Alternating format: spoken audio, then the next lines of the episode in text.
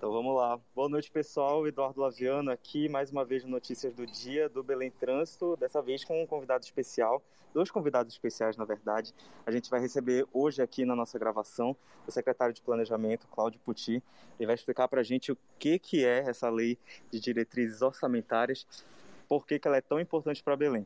A gente também tem aqui o advogado Paulo Vitor Squires, ele vai ajudar a gente a entender um pouquinho sobre toda a polêmica relacionada ao projeto de lei que foi rejeitado lá na Câmara dos Vereadores. Inclusive, vocês devem ter acompanhado aqui nas redes sociais um projeto que instituiria o Dia da Resistência Negra, apresentado pela vereadora Lívia Duarte, do PSOL.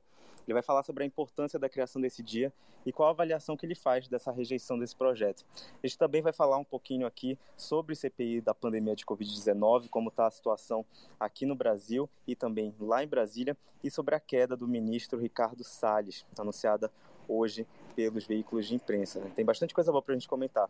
Lembrando que a nossa rádio é ao vivo, mas ela é gravada, então tudo isso vai estar disponível no Spotify.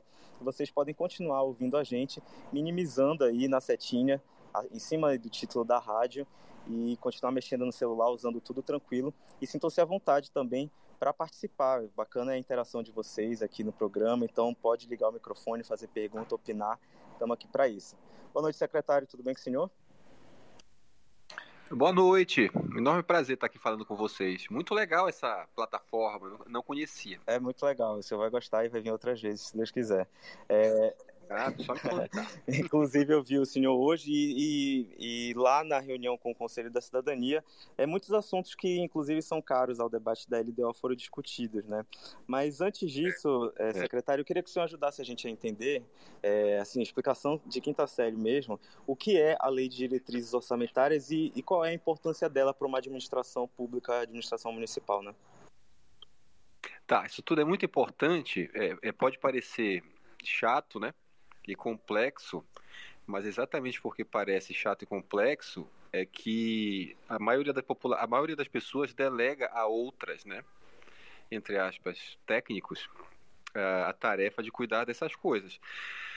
E essas tecnicalidades, elas definem a vida, é, a vida na cidade, né, a vida no país.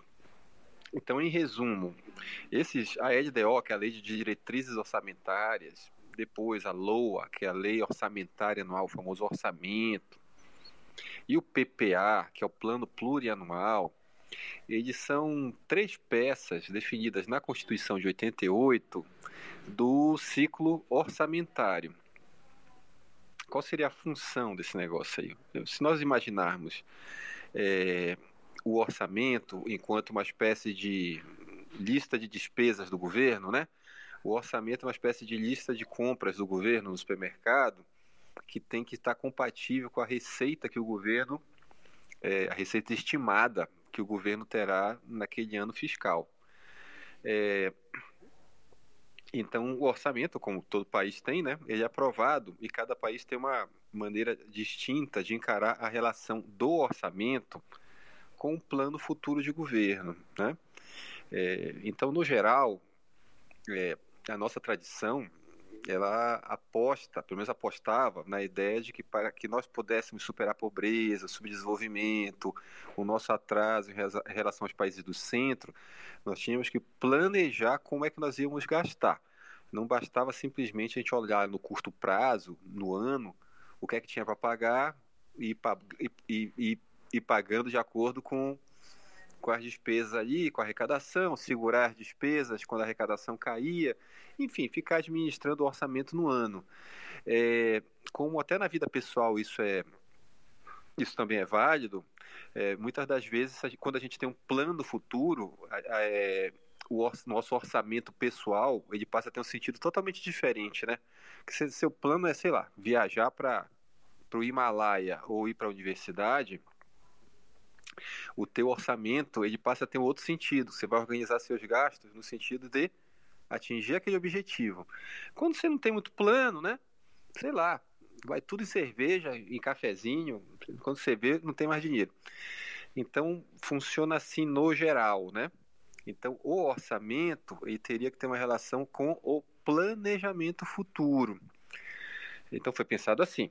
Então, a rigor, teria que ter um plano esse plano se relaciona ao orçamento. É, e quando é que a EDDO entra nisso? A EDDO é uma espécie de lei preliminar ao orçamento. É uma preliminar. Ela normalmente é apresentada no primeiro semestre, até o dia 31 de março, ali 1 de abril, é, ou então no final de abril. É, ela, ela, é definida para ser apresentada até o final de, de março, final de abril, é, para que o governo diga, o executivo é, indique para o legislativo quais são as normas gerais que irão é, organizar o processo de elaboração do orçamento. Então, a LDO, a Lei de Diretrizes Orçamentárias, ela é muito importante porque ela estabelece princípios gerais, como o próprio nome diz, as diretrizes que vão organizar depois o orçamento. Então a gente primeiro manda a LDO. A LDO diz, olha, é, a nossa previsão de crescimento é X, é, nossas, as nossas despesas com o pessoal são Y, é, nós pretendemos dar aumento para o funcionalismo ou não. Enfim, estabelece alguns princípios básicos, né? da, da as operações de crédito podem. Não, não, diz o seguinte, nós vamos fazer uma operação de crédito, mas diz as operações de crédito são regidas por certas regras. Então a LDO é uma espécie de regras de regra do jogo orçamentário, tá? Então no primeiro semestre o executivo manda para o legislativo a LDO. Aí, é, aí, o legislativo tem que aprovar a LDO ainda no primeiro semestre. Tanto é que a Câmara dos Vereadores só vai entrar em recesso depois que aprovar a LDO. Entendido. E, e, Aí no segundo semestre é a LOA, que é o orçamento. Era isso que eu ia perguntar para o senhor, secretário. É, o senhor falou, inclusive, sobre o, o plano plurianual, né? Que define também de maneira uhum. mais específica é, os planos do governo. É, como é que ele é construído, né? A partir, né? A, LDO ela é entregue primeiro. Como é que esse plano ele é construído e como é que o governo tem, tem lidado com a construção desse plano que deve ser apresentado em agosto, não? É, aí, aí é o seguinte, todo ano o governo apresenta a LDO, qualquer governo, tá? Municipal, estadual e federal, a presidência, é, apresenta a LDO no primeiro semestre, aí se aprova a LDO. Aí no segundo semestre, até o dia 31 de agosto, é, no governo federal e aqui em Belém, 15 de outubro, você apresenta o orçamento para a Câmara ou para o Congresso Nacional, tá? A cada quatro anos, você apresenta o PPA. Esse ano, início de um mandato, não por coincidência, é o ano de revisão do PPA. Nós vamos apresentar um novo PPA para os próximos quatro anos. Então, o PPA que nós estamos, o de 2021, foi elaborado lá atrás pelo Zenaldo. Quando ele chegou, ele apresentou um PPA. Quando foi? 2017, né? Então, em 2017, ele fez a revisão do PPA válido para 18, 19, 20 e 21. Aí agora nós vamos elaborar um PPA para 2022 até 2025, que é o primeiro ano da próxima gestão. Então, o PPA, ele estabelece, é, é também definido na Constituição, né? Ele estabelece é, as prioridades do governo para os próximos quatro anos.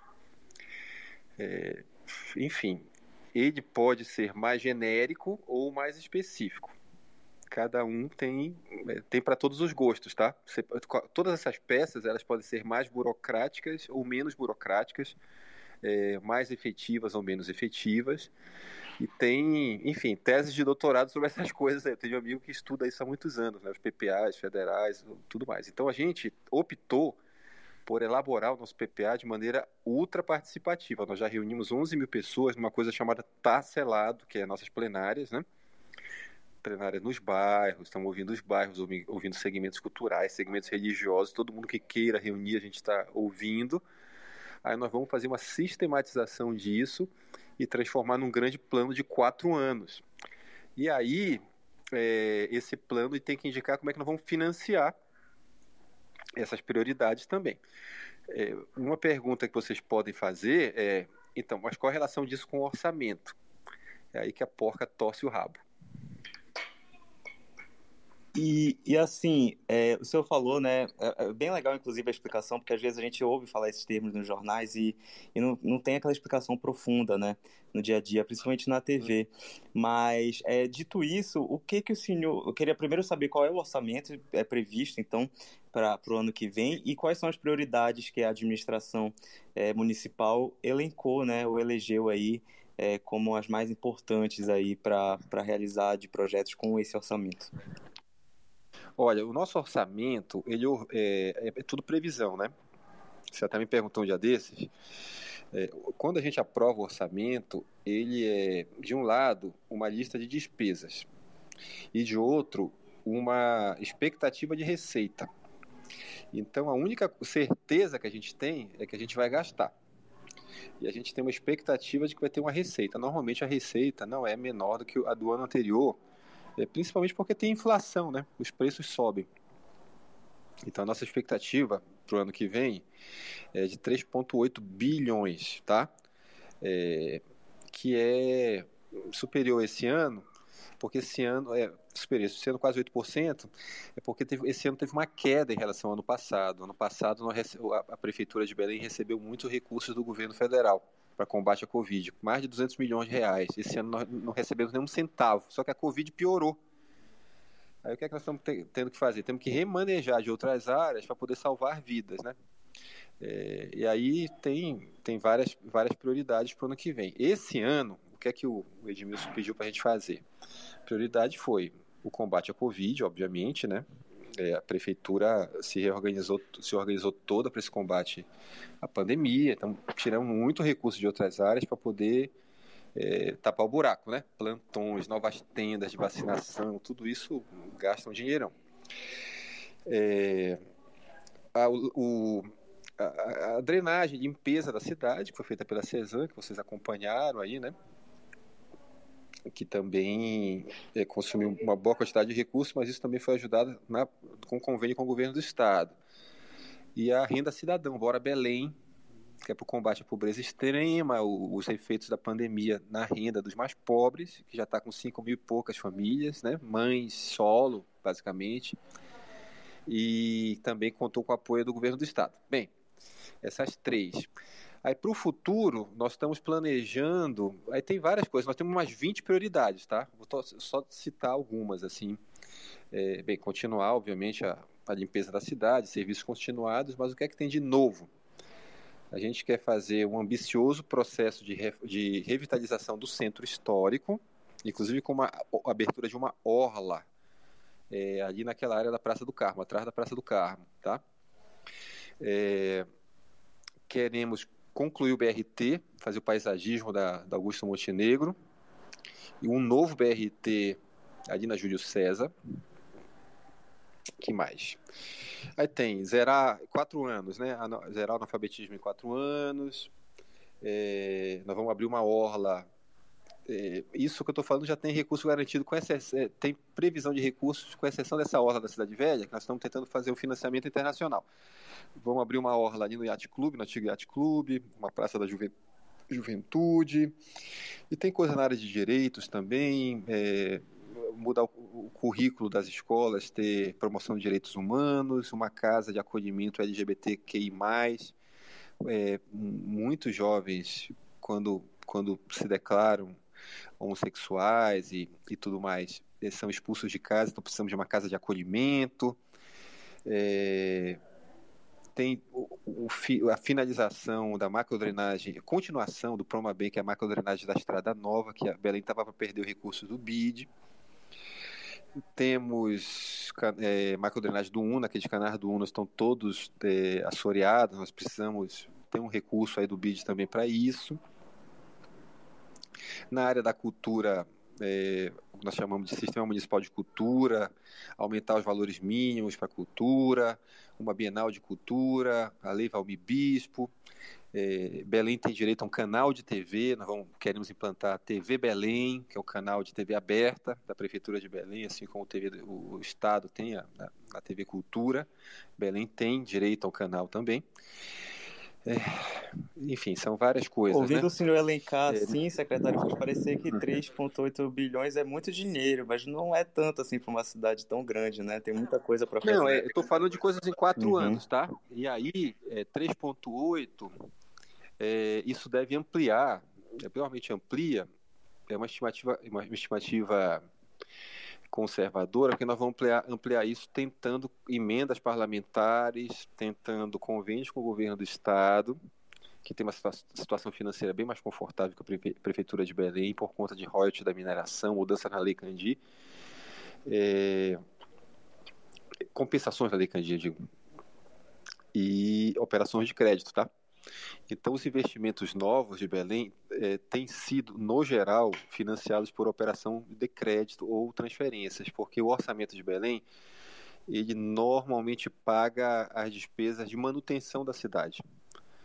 Então, iluminação, limpeza, é, despesas com pessoal, é, o mínimo da saúde, o mínimo da educação. Então, a arrecadação de Belém dá para pagar, é, digamos, o mínimo de manutenção da cidade. Para fazer ampliação de, de, de serviços e ampliação e investimento, normalmente nós temos que fazer, pedir emprestado ou conseguir recursos federais e estaduais, tá? Então, 3,8 parece muito, mas é muito pouco. Para vocês terem uma ideia, é, Porto Alegre tem uma população comparável de Belém e tem um orçamento quatro vezes maior. É, realmente, é, como eu falei, né, o senhor elencando parece muito, mas de fato é muita coisa para fazer. Já dando boa noite aqui para o Sarley, para a Adelaide, para o Adriano que estão aqui. Secretário, muito obrigado pelas explicações. Realmente, assim, é, eu acho muito legal quando a gente escuta as explicações para esses termos que a gente acompanha na imprensa e nem sempre sabe a fundo o que eles significam, né? E o senhor fica convidado uhum. aqui para continuar participando se puder, se quiser. Não, foi Participo com prazer. Aliás, uma coisa, eu sou professor da universidade, uhum. né? Tem alguns anos um, um, projeto que eu nunca consegui levar adiante, que era uma, um curso de especialização em jornalismo econômico, uh, juntando, juntando, jornalistas e economistas. Bora lá, Adelaide. Eu, eu convivi muito com o pessoal do Valor Econômico, com, enfim, fui deputado, né? então tinha fazia muita coisa na área econômica. É, era legal trazer uns caras desses para cá, fazer, né? Acho que se tiver interesse, seria bacana agitar isso com a UFPA. Demais, demais. Um abração, obrigado pelo convite, tá, gente? Boa noite, obrigado pela audiência. Pode, pode ficar à vontade aqui, no, se quiser continuar no jornal, a gente vai passar para outro assunto também tá. na vou ficar, Vou ficar ouvindo aqui, mas vou cuidar do meu perfeito, bebê que tá perfeito. aqui carente. Um, um abraço pra gente.